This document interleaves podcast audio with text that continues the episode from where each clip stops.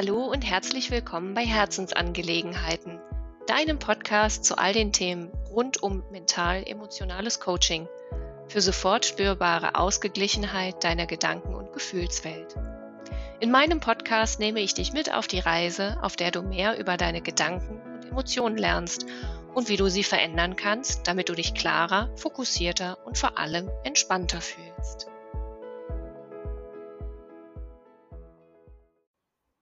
Hallo ihr Lieben, herzlich willkommen beim Podcast Herzensangelegenheiten. Heute gibt es das interessante Thema friedliche und konstruktive Kommunikation, die verbindet. Hm, hört sich erstmal sperrig an, aber meine Gesprächspartnerin und ich, da könnt ihr sicher sein, werden das mit Leben füllen, sodass jeder von euch, Hörern und Hörerinnen, auch was damit anfangen kann. Heute zu Gast habe ich die wunderbare Christine Hinrichs. Sie ist Heilpraktikerin für Psychotherapie und ihr Spezialgebiet Paartherapeutin. Auf ihrer Homepage, das nennen wir euch auch später, äh, beziehungsweise Christine erzählt dann noch ein bisschen was, steht Lieben heißt wachsen und ich liebe Wortspiele. Das I bei Lieben hat sie in Klammern gesetzt. Ich finde das total klasse, weil Lieben heißt wachsen und Leben heißt wachsen. Jo, kann ich beides so unterschreiben. Und auf ihrer Homepage findet sich auch dieses spannende Wort Beziehungsvision. Ja, erstmal herzlich willkommen. Hallo Christine, schön, dass du da bist. Und äh, ja, dann leiten wir gleich mal über. Du kannst dich gerne noch in der Tiefe vorstellen und erzählen, wie du so zu deiner Arbeit als Heilpraktikerin für Psychotherapie Schwerpunkt Paare. Ja, hallo Daniela bist. und herzlichen Dank erstmal für die Einladung. Das ist total schön und auch ein ganzes großes Stück aufregend, hier heute bei dir zu sein in so einem Podcast. Ich verfolge Podcast gerne und habe auch deine gehört. Also ich finde es ganz spannend. Das Thema Herzensangelegenheiten ähm, ist gerade auch für mich tatsächlich ein Thema, wo ich denke, da geht es irgendwie drum im Leben. Und wie du schon auf meine äh, Website, also auf den Titel so angespielt hast, ne, lieben heißt wachsen, also Paare und ihre Beziehung, das ist irgendwie, glaube ich, so mein Herzensstück äh, ähm, und Herzensangelegenheit. Da merke ich so, dass da blühe ich auf, da, da, das macht mir Freude, das könnte ich den ganzen Tag machen, ohne dass es sich anstrengend anfühlt. Und ganz eigentlich, ganz ursprünglich ähm, habe ich, glaube ich, vor genau 30 Jahren, da war ich 14, angefangen, mich damit zu beschäftigen, was, ähm, wie das kommt, dass wir so sind, wie wir sind. Also ich habe damals Freuds Biografie gelesen und dachte, ah, okay, es gibt gute Gründe, warum wir so ticken, wie wir ticken. Und eine ganze Weile später habe ich dann noch gedacht, und wie spannend muss das erst sein, wenn dann zwei Menschen, die ihre guten Gründe haben, warum sie sind, wie sie sind, dann zusammentreffen. So, von, von, daher bin Absolut. ich seit äh, über 20 Jahren, also ich bin Sozialpädagogin vom Grundberuf, habe dann immer den Schwerpunkt Beratung oder Therapie gehabt, später eben den Heilpraktikerin für Psychotherapie noch dazu gemacht und diverse Beratungsausbildungen. Und seit über 20 Jahren arbeite ich eben schon in Beratungsstellen, immer mit der Idee zu gucken, wie ich Menschen helfen kann, sich selbst zu verstehen und dann daran zu wachsen. Ich finde ja sowas wie Probleme oder ähm, Herausforderungen, nenne ich das dann auch echt gerne, das sind eben echte Chancen, um, also da ist so eine Entwicklungsaufgabe drin versteckt. Und die zu finden, um, ähm, dann kann man einfach einen Schritt weiterkommen. So. Ja, also und nachdem ich eine ganze Weile mich mit einzelnen Menschen beschäftigt habe, so beraterisch, ähm, hat mich dann vor über zehn Jahren ungefähr das gekriegt, dass mich die Dynamik von Menschen, wenn sie aufeinandertreffen, also besonders Paaren eben, sehr, sehr gefesselt und beeindruckt. Und von daher habe ich nach vielen Jahren Berufserfahrung in der Krisenberatung dann meinen Schwerpunkt auf Paare verlegt. Seit einiger Zeit mache ich das auch selbstständig und ansonsten bin ich auch nebenbei oder schon immer eigentlich in Beratungsstellen tätig. Wow, das ist total spannend. Vor allen Dingen, weil du sagst, du hast auch mit 14 schon angefangen. Hast du wirklich Ja. mit 14 Freuds Biografie gelesen? Das hört sich eher ungewöhnlich an für einen Teenager äh, in, in dem Alter einfach. Hat, also hat so Psychologie dich schon immer interessiert? ja, daran muss es irgendwie liegen. Ne? So, dass es wahrscheinlich auch schon so ein bisschen in meiner Familie so drumrum irgendwie Thema ist, sich mit Menschen zu beschäftigen und so. Und das, also das zu verstehen, warum wir so sind, hat mich einfach total äh, interessiert. Und ich finde, mit, mit jedem Jahr an Berufserfahrung, mit jeder Selbstreflexion und mit jeder Fortbildung und so, setzen sich so Puzzleteile zusammen, dass ich immer mehr das Gefühl habe von, ja, so nach, weiß ich jetzt nicht, eine knapp 30 Jahren Beschäftigung mit dem Thema, ähm, verstehe ich einfach viele Sachen leichter und helfe total gern Menschen dahin, dass sie auch diese Schritte gehen können, das zu erkennen für sich selber oder eben für ihre Beziehung besonders. Mhm. Heißt das, du bist dann eine Begleiterin, Coach oder Trainerin? Also Begleitung heißt, ähm, ich äh, helfe dir auch ein bisschen auch mit Erklärungen äh, selber das zu verstehen. Ein Coach ist, äh, ich leite dich an und du machst es selber. Und ein Trainer ist, ich bringe dir Dinge bei, damit du es dann hinterher selber machen kannst nach gewisser Zeit. Ja. Ja, ich glaube, es ist tatsächlich genau so eine Mischung aus allem. Ich überlege das auch manchmal zwischendurch. Ne? Bin ich eigentlich Beraterin oder Coach oder jetzt eben Paartherapeutin? So.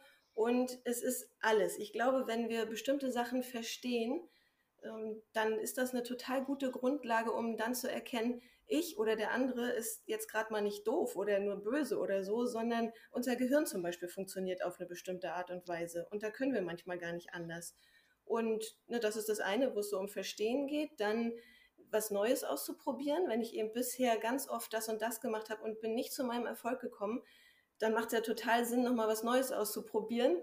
Und ne, deswegen, klar, würde ich auch sagen, bin ich ein Stück Begleiterin, Trainerin, also was anzubieten, zu gucken, könnt ihr damit was anfangen, hilft euch das? Und dann ähm, das zu begleiten, weil neues Verhalten einzuüben, dauert ein bisschen. Da braucht man Geduld. Deswegen finde ich auch das Wort Begleitung, was du gerade gesagt hast, ganz schön. Es ist einfach was anderes, ne, mal irgendwo hinzugehen oder mal ein Buch zu lesen oder über eine bestimmte Zeit jemanden zu haben, der einen auf so einem neuen Weg ein bisschen unterstützt und immer wieder mit drauf guckt und eben begleitet. Genau, und da äh, kommt es halt auch wieder, was du eingangs sagtest, dass das Gehirn auf gewisse Weise funktioniert und in der Literatur, sei es Coaching oder Trainingsszene, ist es wirklich so, 21 bis 28 Tage braucht ein neues mhm. Verhalten, wenn es täglich geübt wird, damit sozusagen mhm. der ähm, ja, die, die neuronalen Verschaltungen im Gehirn sich neu verknüpfen. Ähm, genau. Dr. Joe Dispenza, von dem ich ein großer Fan bin, äh, sagt auch to rewire the brain auf Englisch. Also wirklich ganz neu miteinander mhm. ähm, verschalten. Ja. Und äh, das ja. ist auch wirklich so. Heißt im Umkehrschluss, das, was ich denke, hat auch Einfluss auf meinen Körper, auf meine Physiologie. Das ist halt echt ein ganz spannender Punkt. Ähm, zu dem Thema, was wir heute haben. Das ist scheinbar erstmal nicht so körperlich, friedlich und konstruktiv kommunizieren und in Verbindung bleiben. Heißt, Kommunikation findet immer statt. Das war doch, glaube ich, Friedemann Schulz von Thun. Ne? Man kann mhm. nicht nicht kommunizieren. Klassiker aus der achten Klasse hat wahrscheinlich jeder in der Schule irgendwann mal was von gehört. ähm, genau. Aber halt wichtig ist friedlich und konstruktiv. Und du beschäftigst dich mit Paaren damit. Beziehungsweise, mhm. ähm, ich würde es auch gerne mal erweitern. Es sind in deiner Aufgabe hauptsächlich Paare, aber es geht ja darum, ähm, ich bin in einer Verbindung, in einer Beziehung, in einer Begegnung mit einem Menschen. Das kann auch derjenige mhm. sein, zum Beispiel du und ich, wir sind kein Paar, aber wir sind gerade hier jetzt mhm. in diesem Moment miteinander ja verschaltet, verbunden. Das kann auch der Mann, der Sohn, die Tochter, äh, die eigenen Eltern sein oder irgendwer, mit dem ich gerade vielleicht jetzt hier in einem Raum bin. Mhm, genau. Äh, hast, genau. genau. Hast du so zu diesem Thema friedlich und konstruktiv kommunizieren, geht es da eher um das Kommunizieren oder um das in Verbindung bleiben? Hm, ich glaube, das eine ist so die Voraussetzung, damit das andere gut und leicht gelingen kann. Also ich glaube, dass Kommunikation oder Sprache ist einfach für uns soziale Menschen ein Weg, von in Verbindung zu kommen mit meinem Gegenüber. Und natürlich auch, wenn wir nicht sprechen, ne? also das würde ich jetzt so bei Paaren im Streit, so Rückzug und so, ne? ich rede nicht mehr mit dir und dann ist drei Tage eisiges Schweigen und so. Und spätestens an der Stelle finde ich übrigens, weil du es gerade gesagt hast, wird es für viele sehr doll körperlich spürbar, was so ein Beziehungsstress mit uns macht. Ne? So, ähm, von daher, ja, wenn ich gut sprachlich ne, im Kontakt bin mit meinem Gegenüber, dann fühle ich mich zum einen auch, also ich mich, glaube ich, mehr gesehen und deutlich leichter in Verbindung, weil wir können Gemeinsamkeiten herstellen, wir können feststellen, ach, da sind wir unterschiedlich, aber deine Sichtweise ist ja auch ganz interessant und ähm, so, dann lerne ich bestenfalls manchmal noch was dazu und erweitere meinen Horizont. Ne? Das ist so dieses Thema mit Leben äh, ist irgendwie auch immer Wachstum oder ne, sich lieben heißt auch die Chance auf Entwicklung. Aber ist für viele Paare, also wo wir gerade bei dem Thema sind, auch echt eine der größten Herausforderungen. Wenn ich das feststelle oder Paare sich an mich wenden und die schon sehr im Streit sind miteinander, stellt sich oft raus, dass die den Blick ganz oft auf die Unterschiede gerade gerichtet haben. Und ähm, weil wir ja beide, ich sage jetzt mal so vom Fach sind, ähm, ne, so ja. Virginia Satir hat gesagt, ne, so Gemeinsamkeiten verbinden und Unterschiede bringen weiter. Also ich glaube sinngemäß oder ganz genau, mhm. genau, weiß ich nicht, aber ne, so. Ja. Und das glaube ich auch. Wenn Gemeinsamkeiten lassen sich ja leicht herstellen, da kann man ganz leicht irgendwie in Kontakt kommen, fühlt sich verstanden, verbunden, ne, denkt so, ach ja, Mensch, der andere tickt auch so. Und wenn wir an die Punkte kommen von, ah, da bin, sind wir unterschiedlich, zum Beispiel bei Paaren äh, ist eines der Themen, was fast alle Paare aushandeln müssen miteinander, so Nähe und Distanz. Ne? Ja. Paar, also Menschen, die stehen voll auf 24-7, den anderen um sich rum zu haben. Mhm. Und es gibt Menschen, die sagen, ach, so ein bisschen freie Zeit für mich, so ein bisschen mehr so Autonomie, spontan was zu entscheiden. Und hm, also, ne, das mag ich auch, ohne dass es bedeutet, deswegen liebe ich den anderen mhm. weniger. So, ne? Aber an der Stelle, wenn es da eben als Unterschied wahrgenommen wird und vielleicht bei dem anderen auf was trifft, was der so mitbringt aus seinem Leben, aus der Vergangenheit, manchmal ja. häufig aus der Kindheit, ne? so dass wenn derjenige nicht Zeit mit dir verbringen will, heißt das auch automatisch, du bist nicht wichtig oder du bist nicht gesehen oder äh, der möchte, mag dich eigentlich nicht mehr und so. Dann wird es kritisch, dann wird es zu einem Problem auch in, in Beziehungen. Das setzt auch ein bisschen voraus, dass entweder die Paare, die zu dir kommen, stecken schon richtig tief in der Dissonanz, so würde ich es mal gerne sagen, also in, in dem Blick auf die Unterschiede. Oder sie sind so reflektiert, dass sie sagen, wow, wir haben das gerade gemerkt ähm, und möchten da jetzt schon was tun, damit es uns beiden besser geht. Was ist in deiner Praxis eher der Fall? Ja, in meiner Praxis äh, ist das tatsächlich äh, so, dass der Leidensdruck schon sehr hoch ist, bevor Menschen den Schritt äh, wagen oder dann auch tatsächlich tun, ähm, sich von außen Hilfe zu holen. Die Paarbeziehung ist ja auch ein sehr intimer Bereich, ne? Also so wie, da lässt man so andere nicht, nicht so viel, so gern, so tief reingucken. Also auch im Freundeskreis und so wird über Probleme vielleicht nicht so leicht gesprochen. Da scheint erstmal immer alles gut und dann fallen alle aus allen Wolken, wenn sich irgendwer trennt, ja. weil man gar nicht so richtig mitgekriegt hat, Mensch, ne, womit haben die eigentlich gerade zu kämpfen oder was sind deren Herausforderungen? Und von daher, ja, kommen viele, wenn einer manchmal schon sagt, so entweder wir versuchen das jetzt noch oder ich kann so nicht mehr. Und das ist natürlich eine ganz schön schon ein bisschen wackelige Grundlage. Da, da, ermutige ich immer sehr, noch ein bisschen Geduld mitzubringen, ne? weil, so wie du vorhin gesagt hast, neues Verhalten und so, ich vergleiche das immer mit so neuronalen äh, Autobahnen. Ne? Also wenn ja. eine vierspurige Autobahn ist gut ausgebaut, immer der, der gleiche Ablauf beim Streit und so. Und was sie dann jetzt versuchen ist, einfach hier so auf dem Feld abzubiegen und da ist noch nichts außer Acker. Ja. Also, und es braucht einfach ganz lange, um beim nächsten Mal wieder zu merken, vorbeigerauscht an der Ausfahrt. Ich wollte doch diesmal nicht meckern, sondern mal was anderes probieren. Und ne, das braucht einfach Geduld und das, das ist bei manchen Menschen, die schon sehr lange sehr für sich, ich sag mal, gelitten haben oder denen es nicht gut geht oder so, schon eine Herausforderung, sich nochmal beide zu committen, okay, wir lassen uns nochmal ein auf ein Vierteljahr, ein halbes Jahr, um zu gucken, kriegen wir einen neuen Umgang, ähm, eine neue Vision, eine Beziehungsvision irgendwie hier auf die Straße miteinander, damit es uns beiden gut geht. Äh, bevor ich auf das Thema Beziehungsvision auch eingehe, wenn diese Menschen, diese Paare, die zu dir kommen, ich gehe mal aus, davon aus, dass es immer beide sind und nicht nur einer von beiden, weil es gehört mhm. ja immer, ja. Ne, es gehören immer zwei dazu. Mhm. Ähm, wenn die bei dir gewesen sind und das Verhalten sich ja etabliert hat, was sie ändern wollen. Also dass mhm. es auch wirklich im Alltag so gelebt wird. Mhm. Bekommst du dann auch mit, ob die Beziehung weiter besteht oder ob sie beendet wird? Ähm, ja, wenn Paare also oder wenn wir gemeinsam sagen, so, ne, jetzt sind sie zu einem guten Ergebnis gekommen, jetzt können sie erstmal wieder eine Weile gut alleine oder würden sich bei Bedarf melden, dann kriege ich schon mit, ne, dass sie es weiter zusammen zum Beispiel versuchen. Es gibt aber auch die, wo eigentlich auch schon vor Antritt der Paarberatung einer schon mit einem, mit, äh, mit einem Bein aus der Tür mhm. ist da wird dann auch im Laufe der Beratung deutlich, man, hier ist eigentlich nicht mehr so richtig eine gemeinsame Basis und eine gemeinsame Vision schon noch weniger ja. zu erarbeiten. So, und ne, um nochmal auf den, die Frage von davor, weil ich das eben so auch sinnvoll und wichtig finde. So, ich weiß nicht, ob du Paula Lambert kennst, ist auch so eine Beziehungsexpertin, die ein bisschen das Thema auch Sexualität mehr so ähm, beschreibt. Und die sagt, ähm, die ist mit ihrer neuen Beziehung quasi, ne, mhm. so nach fünf Monaten schon mal gleich zur Beratung gegangen, weil sie sagt, wir sind eben Menschen, die schon was mitbringen. Ja. Also jeder kommt mit einem Rucksack, entweder an ähm, schon Vorerfahrungen in Beziehungen oder an Wünschen oder Verletzungen oder so. Und wir stellen das hier gleich auf entspannte Beine. Und die hat gesagt, wenn Klasse. wir das alle mehr ein Stück präventiv machen würden, im Sinne von, ne, das ist jetzt auch so ein bisschen meine neue Ausrichtung. Ich nenne das jetzt so Level Up Your Love. Also du musst nicht erst ganz abstürzen, um nochmal was zu retten, sondern da, wo du jetzt bist, kannst du mal gucken, bist du zufrieden und wenn nicht, kannst du es auch noch ein bisschen ähm, in die Richtung befördern, in die du eigentlich willst. Also eben Richtung deiner Beziehungsvision, so wie du es gern hättest. Ich finde, jeder hat verdient, in der Beziehung zu leben, die er sich so wünscht.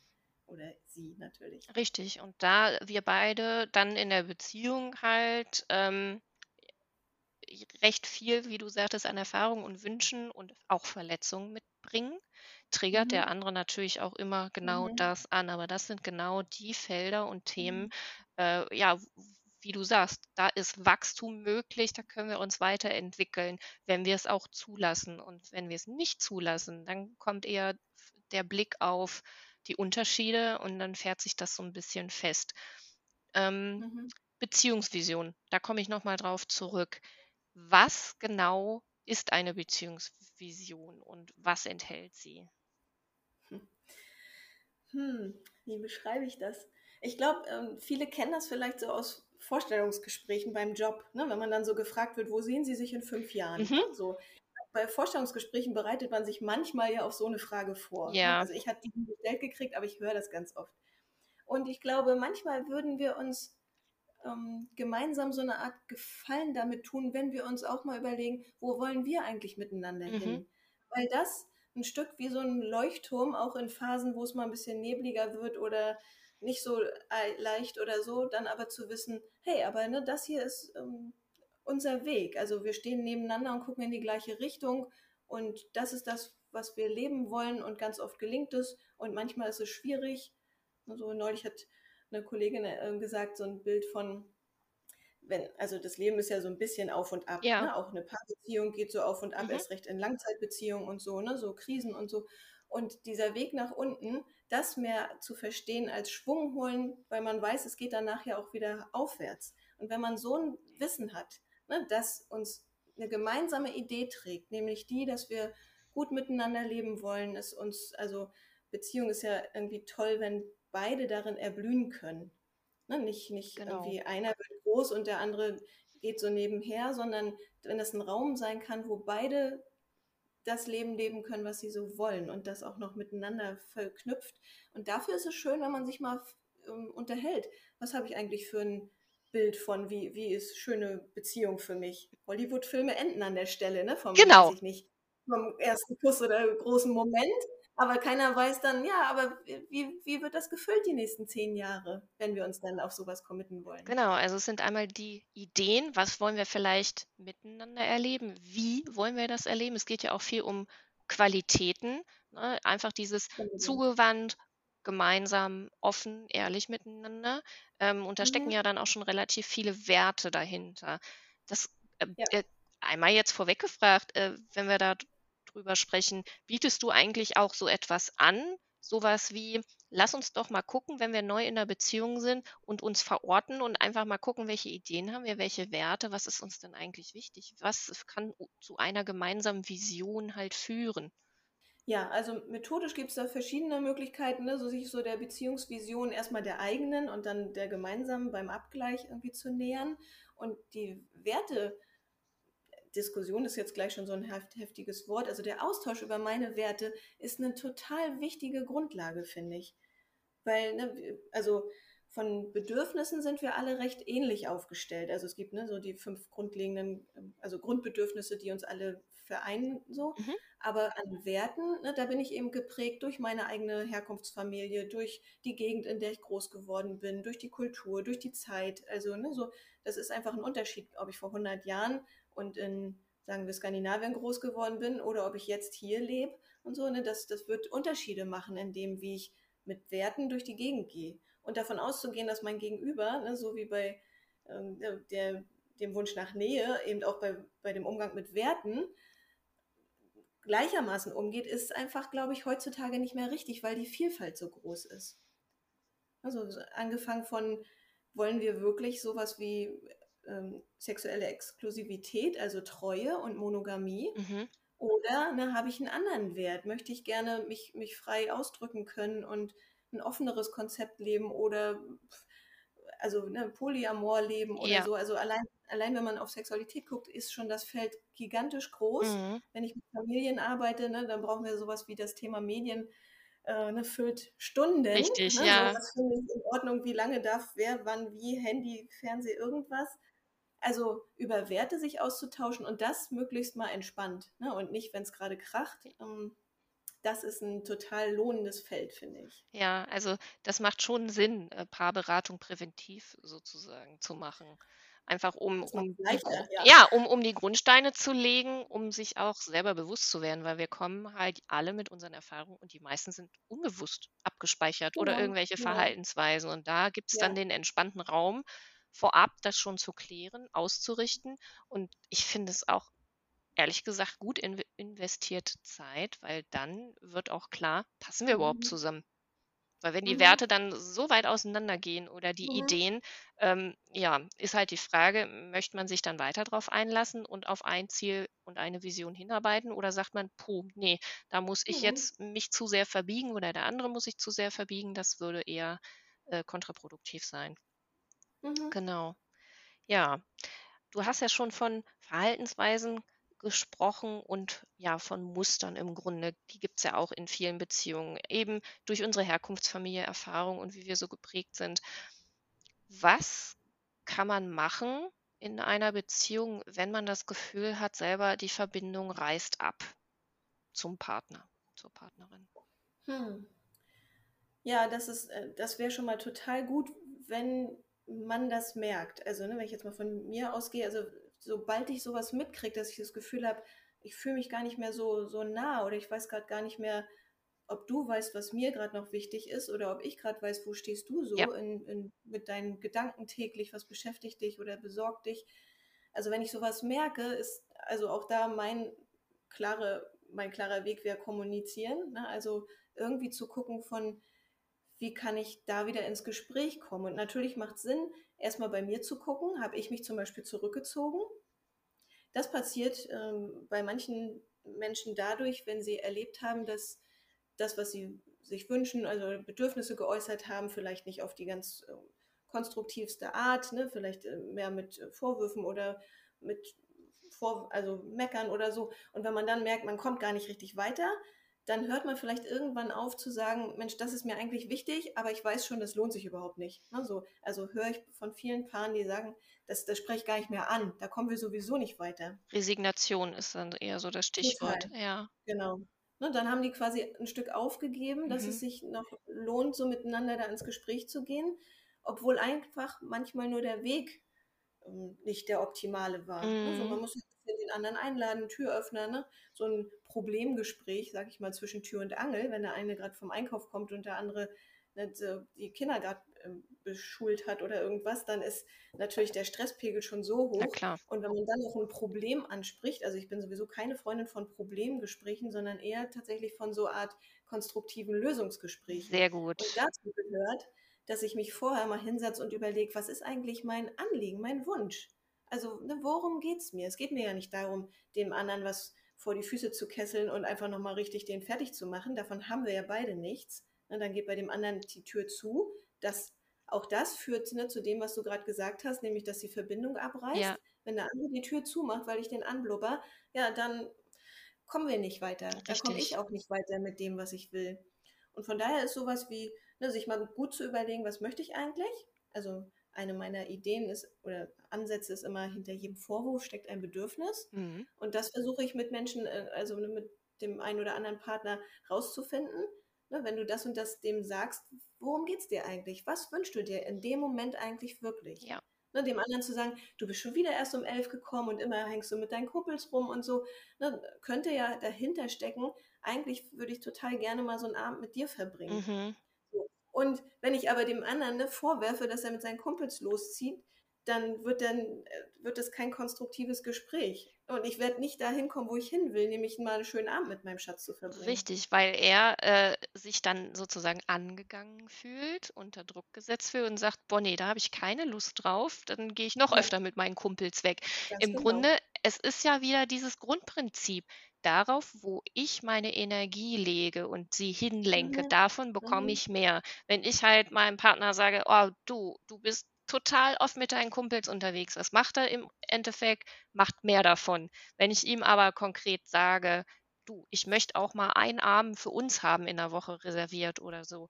Ähm, und dann ist er wahrscheinlich auch gewillter, dem mhm. nachzugeben. Einfach, ja. ich kann ja Wünsche äußern, heißt ja nicht, dass sie erfüllt werden, aber dieses mhm. Ich wünsche mir das, denke ich mal, ist schon ein ganz großer, ja, wie du immer schön sagst, Türöffner, das mag ich so. Und zu dem mhm. Wort Lösungsgespräche finde ich auch ganz spannend. Äh, Untersuchungen haben nämlich auch ergeben, wenn man sich auf Probleme konzentriert, sieht man nur diese. Das mhm. Gehirn ist so und wenn man sagt, äh, seinem Gehirn wirklich suggeriert, hey, ich will jetzt Lösungen haben, ich habe eine Idee, dann findet es auch Lösungen. Und das funktioniert mhm. natürlich auch im Miteinander als Paar. Äh, für solche Lösungsgespräche, also gesetzt den Fall, ich habe gemerkt, boah, das nervt mich total. Mein Partner ist ständig auf Achse. Ich möchte auch mal was mit ihm gemeinsam machen. Ich fühle mich so, ja, alleingelassen, zurückgesetzt, wie auch immer. Ich möchte ein Lösungsgespräch. Hm, macht es Sinn, da so richtig Tamtam -Tam zu machen und offiziell zu sagen, du, ähm, ich habe da so ein Thema, block dir mal eine Stunde, ich möchte mal mit dir drüber reden? Oder kommt das dann beim Partner eher auch hm, mit Druck an? Oder einfach nur zu sagen, wäre das halt die bessere Variante, du, mir ist, liegt da was auf dem Herzen, da würde ich gerne mal mit dir in einer ruhigen Minute reden. Ja, also äh, ich merke das ja schon so, wie du das gerade ne, formuliert hast, wäre ich bei dem zweiten, wäre ich dabei. Ne? Beim ersten würde ich schon denken, mm, ich weiß nicht, ob ich da gerade so Zeit für habe und Lust. Mhm. Also, also in, ich finde schon, dass bei manchen Paaren bietet es sich sehr an, sich tatsächlich zu verabreden. Ne? Ja. Ne? Weil einfach zu warten oder zu hoffen, dass beide in einen entspannten Modus kommen und genügend Zeit haben und auch mal den Kopf frei, um ein für mich wirklich wichtiges Anliegen zu besprechen. Das kann manchmal dauern oder vielleicht passiert es auch nie. Ja. Ne? Wenn ich so junge Eltern in Beratung habe, die sagen, uh, ganzes Leben ist anders, ne? ich bin überhaupt gar nicht mehr so ähm, selbstbestimmt. Ja. Und da macht es total Sinn, dass die sich mal äh, verabreden und dann eben nicht, damit der eine ne, so ordentlich äh, mal was vor den Latz gepult kriegt, sondern eher um zu sagen, Mensch, hier, das ist mir wichtig und ähm, das Schöne ist ja, wenn wir, wenn Paare diesen Schritt geschafft haben und ich ne, den, den Kommunikationsprozess da so unterstütze im Sinne von, na, sag doch mal, warum du möchtest, dass er mehr zu Hause bleibt. Naja, weil ich na, ich, ich liebe ihn doch so und früher waren das so schöne Abende und dann fühle ich mich so verbunden und dann, dann wird es plötzlich total emotional und ganz, ganz nah. Ne, ja. Ne, so dann verändert sich die Körpersprache von den beiden und, und da, da gibt es von ihm überhaupt keinen Impuls mehr, dann zu sagen, da gehe ich noch einmal öfter weg, weil ich das Mecker nicht hören will, sondern dann ist eigentlich der sofortige Impuls, das dauert nur Minuten, von ich möchte sie eigentlich jetzt mal in den Arm nehmen mhm. und äh, natürlich habe ich Lust, irgendwie einen schönen Abend mit dir zu verbringen und äh, wir können ne, irgendwie dies oder das machen. Also das ist echt eine ganz andere Grundlage, ja. wenn ich bei mir bleibe und sage, warum ist mir das denn so wichtig, genau. ne, einen schönen Abend mit dir zu haben. Genau, und dann auch spannend, wie die Reaktion dann darauf ist und äh, auch, ich vermute mal, oh, das habe ich aber nicht gewusst. Das habe ich jetzt aber nicht so gesehen. Ja. Das war mir gar nicht so bewusst, dass es dir so geht, ne? Weil, ja. weil ähm, wie du auch sagtest, gerade mit Familien, mit Kindern, egal in welchem Alter, es ist so viel los, da passiert es dann auch mal, dass man gewisse Dinge am Partner oder vom Partner dann einfach gar nicht mehr wahrnimmt. Einfach weil viel zu viel im mhm. Außen gerade ist. Mhm. Wie stehst du eigentlich dazu, exklusive Paarzeit pro Woche fix zu machen? Also wirklich sich so einen Abend oder weiß ich nicht, ein, zwei Stunden in der Woche mh, hm, auszugucken gemeinsam, wo man sagt, nee, die ist jetzt wirklich nur für uns. Die Kinder, das organisieren wir so, dass wir wirklich Zeit für uns haben. Mhm. Also was ich auf jeden Fall sagen kann, ist bei Paaren, die das schaffen und auch schon mit ähm, kleineren Kindern, ne, das regelmäßig fortzusetzen, ist eine deutlich größere Verbundenheit und Entspannung auch mal durch dann schwierige Phasen zu kommen. Na, jetzt bei Corona hatten, glaube ich, viele Paare echt verschiedene Herausforderungen. Ja. Und ähm, wenn da schon eine gute Grundlage war, hat das total geholfen. Und wenn ich Paaren das vorschlage, mhm. also weil sie es vielleicht gerade noch nicht so etabliert haben, auch da merkt man bei beiden ja auch wirklich dann ne, so an Körperhaltung und an Ausdruck und an äh, mündlicher Zustimmung und so, dass sie das eigentlich eine total schöne Idee finden. Ja, also das kann gut unterstützen. Auf jeden Fall. Ja. Das, und was man dann in dieser Zeit macht, ne, so das kann ja von A bis Z alles sein. Also einfach mal auch wirklich, weil beide bis hier oben voll sind mit Terminen, auch nur mal ein Fernsehabend ist okay, wenn nicht jeder auch noch ne, auf seinem Handy mhm. sondern wenn es dann darum geht, der eine kann sich mal anlehnen oder man redet über ne, irgendwas, was man dann gesehen hat im Fernsehen oder so, also wo Verbindung auch da entstehen mhm. kann. Ne? Aber überhaupt für, für manche mal wieder zu zweit alleine vor auf dem Sofa zu sitzen und sonst nichts anderes tun zu müssen, ist auch schon für manche ganz viel. Ja. Und bei manchen kann selbst so eine Verabredung, ähm, ne, hat man jetzt schon öfter das Thema auch Sexualität, auch da nicht nach langen Jahren oder gerade in schwierigen, turbulenten Phasen darauf zu warten, dass beide am gleichen Abend äh, Zeit und Lust und Energie haben, sondern auch sich quasi für ein erotisches Date zu verabreden, was nicht heißt, dass dann immer alles passieren muss, mhm. aber es könnte. Mhm. Und man hat überhaupt ne, so ein Zeitfenster und sagt dann nicht, ups, schon wieder ein Jahr um und wir waren nicht mal einmal essen oder im Kino oder Sex, weiß ich gar nicht mehr. Was hat neulich hat ein Paar erzählt, ähm, dass Freunde von denen, die, die haben, also Weihnachten ist öfter, als die Sex haben. Ja, so. Und also, wenn man zu so einer Bilanz kommt, da würde ich sagen, und wenn es beiden fehlt, ne, also wenn beide eigentlich Lust hätten ja. auf mehr, dann ist es eine Möglichkeit, sich mal zu verabreden. Mhm. Und dann zu gucken, was passiert. Kuscheln wir ein bisschen, erzählen wir uns was. Ja. Oder entsteht tatsächlich auch wieder Nähe, also körperliche. Körperliche Nähe, genau. Mhm. Das äh, finde ich ist echt klingt erstmal unromantisch, ne? Also sich so zu verabreden. Aber Ja, letzten Endes, ja, ähm, ich habe halt schon öfter darüber gelesen und dachte, okay, hm, wie wäre es denn für mich ganz gut? Also mit so Verabredungen finde ich es mittlerweile ist eine Goldgrube, weil da ist Platz und Raum und Entspannung und man kann sich das ja wirklich so äh, gemeinsam gestalten, dass es immer entspannt ist und dass man sich dann schon wirklich drauf freut und dann ja, man kann ja mhm. vorher auch absprechen, ähm, welches Thema haben wir oder was wollen wir miteinander mhm. machen? Wollen wir mal nichts miteinander machen? Was mhm. Neues, was wir bisher, irgendwas, was wir schon lange nicht mehr miteinander gemacht haben oder, oder, oder. Und dass dann Alltagssachen wirklich bewusst ausgeklammert werden, sondern nur, hey, ja. wie geht's dir gerade? Was beschäftigt dich? Bist du mit der Beziehung zufrieden? Die Frage würde ich jetzt, glaube ich, nicht direkt stellen, sondern einfach so, hm, gibt es irgendwelche Wünsche? Was hättest du gern anders? Das mhm. finde ich ist eher lösungsorientierter und dann bleibt man auch in regelmäßigen Kontakt, in Verbindung. Mhm. Ja, und gerade auch sowas wie eine schöne gemeinsame Erlebnisse ist ja was sehr Verbindendes. Und ich empfehle das tatsächlich auch Paaren, die gerade eher sagen, sie haben so eine Krisenphase. Mhm die Krisenphase bleibt ja, ne? also die läuft ja nicht weg und sich trotzdem ne, zu verabreden wie früher, als hätte man ein Date, damit man einfach auch nochmal was Schönes miteinander erlebt. Das hilft, um diese Waagschale aufzufüllen von, ne, wenn wir gemeinsame nette Momente haben, dann haben wir auch zusammen irgendwie nochmal mehr Kraft, um den Rest zu schaffen, der sich gerade nicht so gut anfühlt. Super toll, ja, kann ich absolut unterstreichen. Ich hatte mir auch noch im Vorfeld ein paar Kernfragen halt aufgeschrieben. Ähm, Mhm. und es geht auch um Auswirkungen und Emotionen auf den Menschen beziehungsweise die Paare. Wenn also einmal auf der einen Seite, wenn friedlich und konstruktiv kommuniziert wird und in Verbindung geblieben wird, welche Auswirkungen körperlich und emotional hat das? Ich denke, die meisten von uns, die wissen sofort die Antwort darauf. Aber Mhm. interessant fände ich halt auch, wenn dieser Verbindung abreißt. Wie geht es den Menschen halt auch körperlich und emotional? Du hast vorhin auch gesagt, ähm, es ist auch bei deiner Paarberatung dann deutlich ein, ähm, eine Änderung in der Gestik und Mimik in der Körperhaltung zu sehen. Wie sieht denn das aus, so vorher, nachher?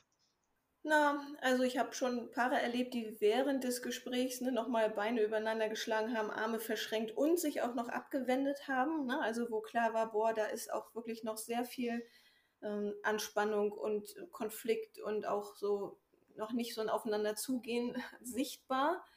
Und eben das, ich finde mal, eine der, der deutlichsten Reaktionen ist, wenn dann jemand sich öffnet und was von sich erzählt und vielleicht auch eine Tränen kommen oder so, dass ganz oft doch auch noch so ein, so ein, also darüber Nähe hergestellt werden kann, wenn ich was von mir erzähle und sage, was mich da getroffen hat oder wie es mir gegangen ist in dem Moment, dass der andere doch auch ganz oft so einen Impuls hat von, Mensch, dafür, ne, also in Arm zu nehmen und bei dem anderen sein zu wollen, also auch tatsächlich hier räumliche und körperliche Nähe wieder zu erschaffen.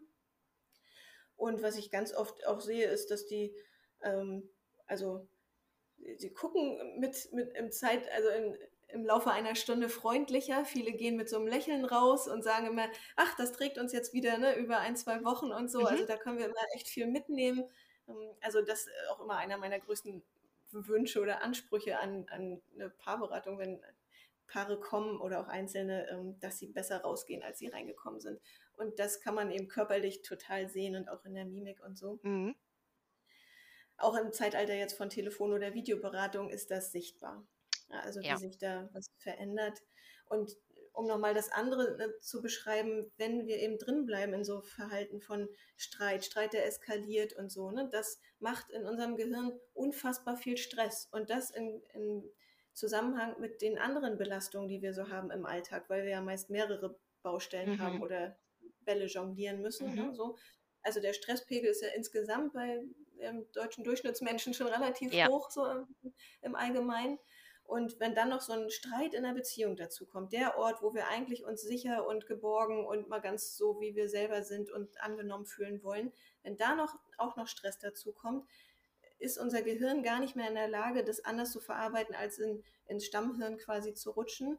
Und dann ne, sind wir nur noch in diesem Kampf- oder Fluchtmodus, ne, um ja. bei dem Beispiel von vorhin zu bleiben. Entweder der, der junge Mann sagt dann, ich bin dann lieber noch mal einmal mehr weg mit meinen Kumpels unterwegs, genau. weil dann geht nicht dem Streit aus dem Weg. Ist ja auch eine Form zu versuchen, dass es aufhört. Ja. Und ähm, ne, so eine Dynamik ist ganz oft, der eine versucht noch was zu klären und will immer noch mal drüber sprechen und noch mal drüber sprechen, um, um das endlich zu klären. Ja. Ist ja auch ein Lösungsversuch. Mhm. Das ist mehr so dieser Kampfmodus. Mhm. Und der andere sagt, ich kann nicht mehr, mir ist das viel zu stressig, ich will hier weg. Ne, so. Und einige verlassen ja dann auch die Wohnung oder Richtig. ich hatte mal ein, ein Paar in Beratung, da stand immer eine gepackte Tasche irgendwie im Schlafzimmer, weil klar war, im Streit, einer muss immer gehen, ne? sonst mhm. halten die das nicht okay. aus. Und was das ja aber auch für eine Unsicherheit schafft. Ne? Richtig. Ne? Nicht zu wissen, boah, und dann geht einer. Und wann kommt er wieder? Richtig. So, also ne, das, das ist eine, eine unfassbare zusätzliche Belastung. Mhm. Also wenn Streits so eskalieren, deswegen ist mir eben, ne, das, wie du es auch so schön angekündigt hast, diese friedliche Kommunikation, also im Sinne von entspannt, respektvoll, ähm, ja, tatsächlich irgendwie einfach entspannt. Ne? Also man kann ja, ja, über alles reden, aber ohne, dass es zu so einem Kampf wird und zu so einem ja. Gegeneinander dann. Genau. Wenn ich als Paar das gerade merke, als einer der Beteiligten, oh, da fängt an, sich was festzufahren, macht es da Sinn zu sagen, oh, du, ich merke das jetzt gerade, lass uns mal bitte eine Pause einlegen? Unbedingt. Das ist ne, einer meiner Ansätze, ist ne, der, der ist quasi ein kontrollierter Streitausstieg. Und dazu gehört auch, dann sagen zu können, boah, ich merke das gerade, ne, so. Und der, der es kann, sage ich immer, ne, der ja. soll noch aufhören. Also, weil manchmal ne, geht, geht das relativ schnell, ne, dass wir getriggert werden oder der eine geht schon ab, weil er schon auf einem anderen Level gestartet ist und mhm. so. Und der, der kann, ist wirklich, also den ermutige ich immer sehr zu sagen, so wie du es gerade gesagt hast, Mensch, ne, ich merke gerade hier, das, das geht jetzt in eine falsche Richtung, lass uns mal hier aufhören an der Stelle. Und wir besprechen tatsächlich, also es gibt verschiedene Methoden. Ne? Wir besprechen dann, dass beide auch wissen, okay, wir gehen jetzt mal für eine Weile einen Schritt auseinander, damit sich jeder wieder selber ein bisschen beruhigen kann. Mhm. Aber man sagt dann eben nicht wie ne, bei dem Paar mit der gepackten Tasche genau. und ne, ich gehe einfach, sondern wir hören jetzt hier auf und ich komme in einer halben Stunde wieder, dann können wir nochmal gucken. Ja. Und unser Körper ungefähr eine halbe Stunde braucht, um das aufgeregte Cortisol wieder abzubauen, das Stresshormon und so. Und dann kann man wieder ein bisschen klarer denken, was ernst gemeint ist, weil wir dann wieder unser gesamtes Gehirn nutzen können. Also, Richtig. Dann kann man analysieren und reden und kreative ja. Lösungen entwickeln. Das können wir aber nicht in diesem Stresszustand. Absolut. Da sind wir absolut run eingedampft, runtergefahren auf wirklich ähm, Fight, Flight oder Freeze. Also wirklich, ne, Kampf, genau. Flucht oder auch teilweise Einfrieren. Dieses so, oh Gott, ich weiß jetzt gar nicht, was ich tun soll. Ja. Das gibt es ja, ja auch als Variante.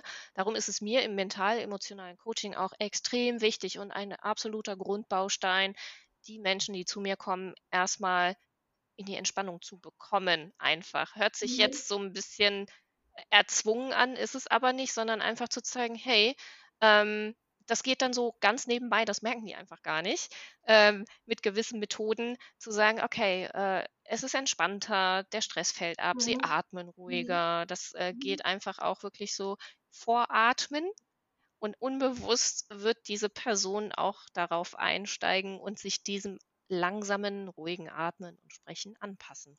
Funktioniert mhm. alles eher unbewusst, das finde ich dann immer sehr spannend, denn es ist dann so, sind die Menschen entspannter, wie du sagst, mhm. haben sie mhm. kreativere Ansätze, Lösungsideen mhm. einfach und mit einmal steht ihnen die Welt wieder offen und sie können aus einem Blumenstrauß an Möglichkeiten sich das mhm. raussuchen, was für sie jetzt gerade das Beste erscheint und nicht einfach, ja, ja Kampf, Flucht, äh, ja, das ist so sehr krass einfach dann. Und äh, mhm. mit dem Blumenstrauß, um bei dem Bild zu bleiben, suche ich mir einfach erstmal die schönste raus. Und wenn das vielleicht nicht funktioniert in der Umsetzung oder nicht so optimal ist, dann gibt es ja noch andere Möglichkeiten. Mhm. Mhm. Genau. Wenn Paare kommen, die übrigens ne, gerade zum Beispiel gestritten haben oder so, ne, das gibt es auch, die kommen schon auf so einem Level an, mhm. dann mache ich tatsächlich auch eher sehr bewusst mit denen manchmal nur so eine kleine drei Minuten Achtsamkeitsübung ja. und man merkt sofort, ne, da geht auch ganz viel ja über Atmung, weil wenn wir tief in den Bauch atmen, denkt unser Gehirn, ach, so, wenn sie so entspannt atmet, dann kann es ja gerade nicht so stressig sein, kein Säbelzahntiger in sich, dann kann ich ja runterfahren. Und es funktioniert tatsächlich immer wieder. Ne? Ja. Und nach drei Minuten sind sie auf einem anderen Level, um dann die Stunde auch gut für sich nutzen zu können und nicht weiter in diesem Kampfmodus zu bleiben, wo jeder irgendwie um, um sein Recht oder sein Bedürfnis oder seine Meinung kämpft, sondern ne, so dann starten wir auf einem anderen Level, die Zugewandtheit wird deutlich erhöht und wie du schon gesagt hast, ne, die Möglichkeiten wären viel vielfältiger. Und dann kann man ganz entspannt sagen, ach, dann können wir ja erstmal erstens probieren und dann zweitens oder wir machen die beiden Sachen und dann noch drittens. Also da geht viel mehr, wenn man entspannt ist. Mhm. Absolut. Ähm, was ich mir noch aufgeschrieben hatte hier für, für uns heute, ist im Grunde unsere besten fünf Tipps oder deine fünf besten Tipps für verbindende Kommunikation und die drei Don'ts, die es dabei zu vermeiden gilt. Hm, äh, einfach, ich finde es immer ganz schön, mit was Positivem dann abzuschließen. Dann würde ich sagen, fängst du bei den drei Don'ts an was sind denn die drei Sachen, die es absolut zu vermeiden gilt? Was sind so die Killer sozusagen für verbindende Kommunikation? Ich finde es schön, dass wir mit den drei Don'ts anfangen, ne, weil das tatsächlich geht mir auch immer so, ähm, dass man dann nochmal mit so einer Idee von, was ich dann besser tun kann und was ich lassen soll, äh, lassen sollte, ähm, also damit zu starten. Also ich finde, eine Sache ist, wenn ich reingehe in ein Gespräch und Recht haben will und der andere hat Schuld. Also ne, wenn ich mit so einer Idee oder mit so einer Grundhaltung reingehe, ist, glaube ich, die Chance auf, eine, auf, eine gut, auf einen guten Kompromiss, eine Win-Win-Situation äh, quasi null. Ja. Also Recht haben zu wollen und den anderen zu überzeugen oder dem zu sagen, was der falsch gemacht hat und wofür er jetzt verantwortlich ist und so, das ist einfach, genau, ist ein Machtgefälle und ähm, bringt Paare in der Regel nicht weiter. Mhm. Also das, finde ich, kann man eher mal lassen. Dann, das hatte ich vorhin schon kurz gesagt, ne, so wenn man eigentlich so am Platzen ist, so ein Problemgespräch zwischen Tür und Angel. Ne? Also den anderen einfach so voll zu blubbern und das auch noch so mittendrin nebenbei bringt auch echt gar nichts. Und was, was mir auffällt, ist, ähm, wenn Paare in das, was der andere sagt oder tut, so eine negative Interpretation drauflegen, also wenn so ein fehlendes Wohlwollen unterstellt wird, also das ist auch eine echt schwierige Voraussetzung. Wenn der eine was sagt und ich gleich denke, der macht das jetzt gegen mich oder bewusst oder absichtlich, um mir zu schaden. Also, also wenn ich das nur denke, hilft es schon nicht. Wenn der andere es wirklich tut, haben wir ein ernstes Problem. Ne? Da mhm. muss man nochmal wirklich gucken, wie, äh, wie ist die Grundlage der Beziehung. Aber ähm, damit äh, könnte man schon um, umschalten auf die, eine der Tipps ist eben erstmal wirklich Wohlwollen zu unterstellen, davon auszugehen, dass mein Partner und auch ich meinem Partner nichts Böses wollen. Ja, genau, sondern also. dass wir einander gut tun wollen mhm. und miteinander mhm. auch sein wollen. Es ist ja letzten genau. Endes immer eine bewusste Entscheidung, wenn man sich für jemanden entscheidet. Und es ist ja nicht mit einem Mal entscheiden äh, sozusagen erledigt, sondern mhm. es passiert ja immer wieder im Lauf der Beziehung, mhm. dass man sich mhm. bewusst oder unbewusst für diesen Menschen entscheidet. Ja, ganz genau. Ja, das waren die drei Don'ts. Und was genau. sind jetzt, äh, ich mag es halt total gerne, fünf Do's. Was sollte man denn tun oder vielmehr, was, was ist hilfreich für verbindende Kommunikation? Ähm, wir sind da vorhin noch nicht so auf die Details zu sprechen mhm. gekommen, aber ich sag mal nur so die Überschrift. Ich finde, ne, die apokalyptischen Reiter wegzulassen. Also, ne, das sind so ein paar Kommunikationstools, ähm, die gut tun, wenn ich die kenne und wenn ich sie sein lasse. Das entspannt sofort jede, äh, jede Unterhaltung und erst recht einen Streit. Ja. Ich weiß nicht, ob das, ich kann, das sind vier Stück, ich benenne die mal kurz. Ne, das ist einmal Kritik und Vorwurf, also sowas wie du machst immer nicht das und das. Dann Rechtfertigung. Ja, mache ich ja nur nicht, weil ich habe ja auch noch was anderes zu tun. Also Rechtfertigung. Dann Rückzug ist, ich gehe raus aus dem Kontakt und ne, spreche gar nicht mehr. Oder Geringschätzung, hatte ich vorhin schon mal an dem Beispiel von Augen verdrehen, tief atmen. Ja. Ne, auch so was Nonverbales kann verletzend sein. Und das sind, ähm, John Gottman ist so ein, ein Paartherapeut aus Amerika, der hat die mal zusammengefasst als, und ich sage immer so Brandbeschleuniger. Ne? Also wenn du die benutzt, dann ist echt, ähm, dann brennt einfach schneller die Hecke. Und wenn wir die kennen und jeder für sich ein bisschen drauf achtet, was ist denn so mein Lieblingsapokalyptischer Reiter, was ne, kommt hier gerade durchs Zimmer geritten, ja. Dann mir vorzunehmen, ich lasse den heute mal weg. Ne? So hilft total. Also es bringt einfach sofort Entspannung. Dann, das hatten wir vorhin, ne? also der, der kann aufhören zu streiten. Streit zu stoppen ist einfach total wichtig, weil Streit macht Stress im Gehirn Stress im Gehirn führt zu bestimmten Verhalten, nämlich unserem Überlebensmuster, ne? Ja. Fight, Freeze, was du schon gesagt hast. Und das wiederum führt nur zu Verletzungen. Also mit einem Streit tun wir uns nicht gut. Und deswegen ist eins meiner Basic Commitments mit einem Paar, dass die für sich und mit mir überlegen, dass sie das wirklich sein lassen wollen, weil das einfach wirklich nur immer wieder neue Verletzungen bringt. Das bringt sie nicht näher zusammen und bringt sie auch nicht persönlich weiter. Mhm.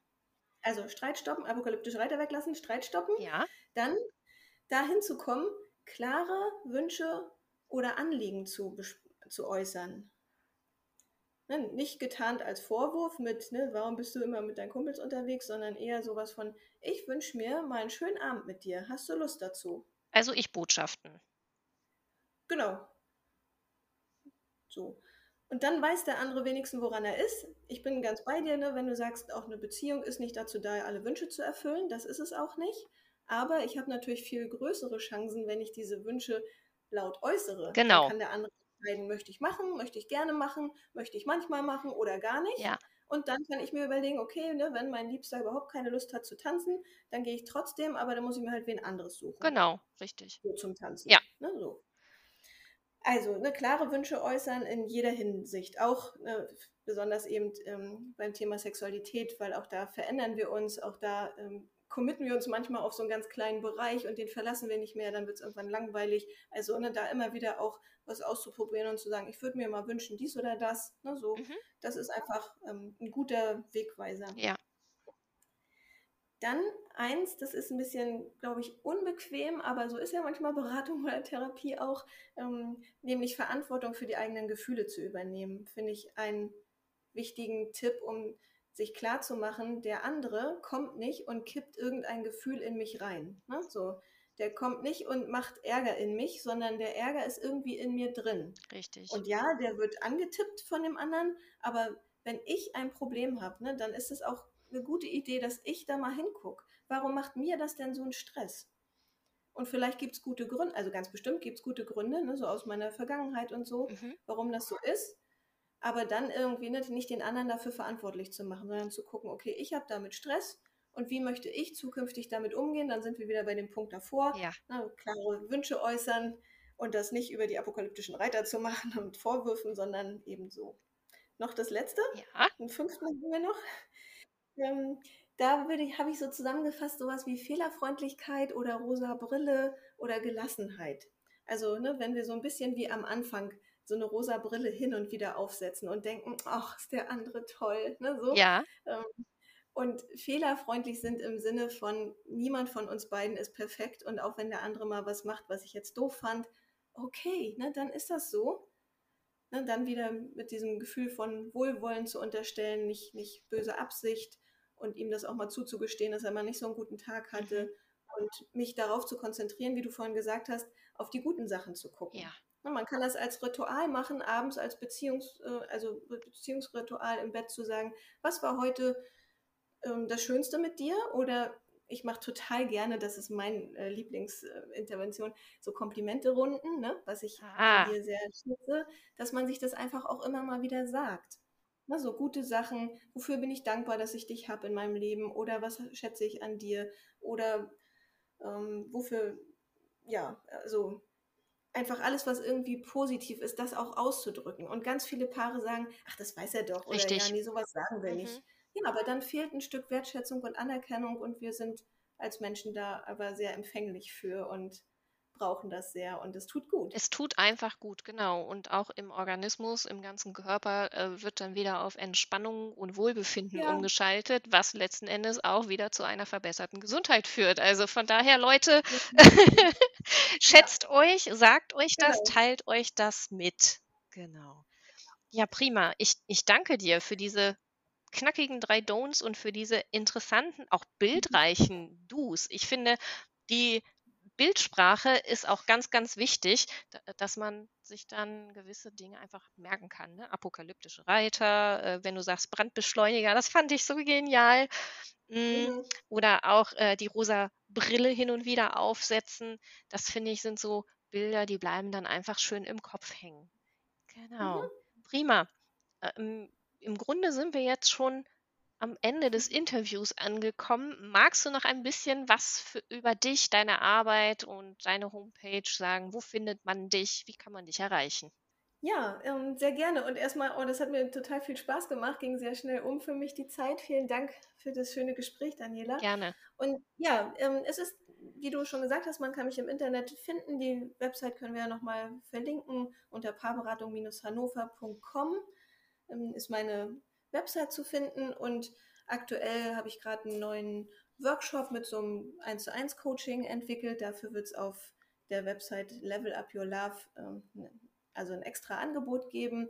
Und man kann dann eben e, entweder so ein ganzes Paket buchen, wo man sagt, ne, wir wollen zu diesem Ziel und wir möchten das, was wir vorhin besprochen haben, diese Begleitung und ne, nicht, nicht nur mal so einen einzelnen Impuls, dann kann man so ein größeres Ziel quasi buchen oder die Einzelgespräche, wenn man mal so einen Impuls braucht oder vielleicht tatsächlich präventiv was tun mag.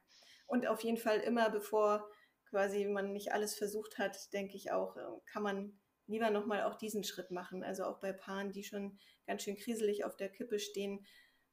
Also ne, man nimmt Themen immer mit, also dann wird es nur eine andere personelle Auflegung, aber so manche Themen nimmt man mit und da kann man sich lieber einmal drum kümmern und das kann man eben über Paarberatung gut machen. Ja, wunderbar.